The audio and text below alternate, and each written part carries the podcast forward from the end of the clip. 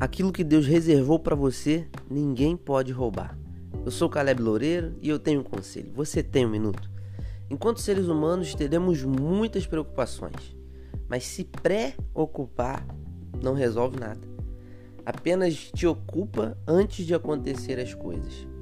E são as coisas que fogem do nosso controle que nos deixa preocupados. Lucas 10:41 diz assim: Marta, Marta, você está agitada e preocupada com muitas coisas, mas apenas uma é necessária. Maria escolheu a melhor de todas e essa ninguém vai tomar dela.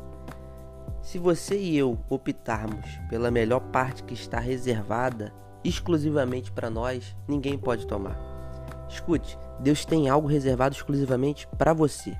Essa é a melhor parte, aquilo que Deus tem exclusivamente para você. E o conselho de hoje é: não fique pré-ocupado de alguém tomar o seu lugar, passar sua frente ou ter mais prestígio que você.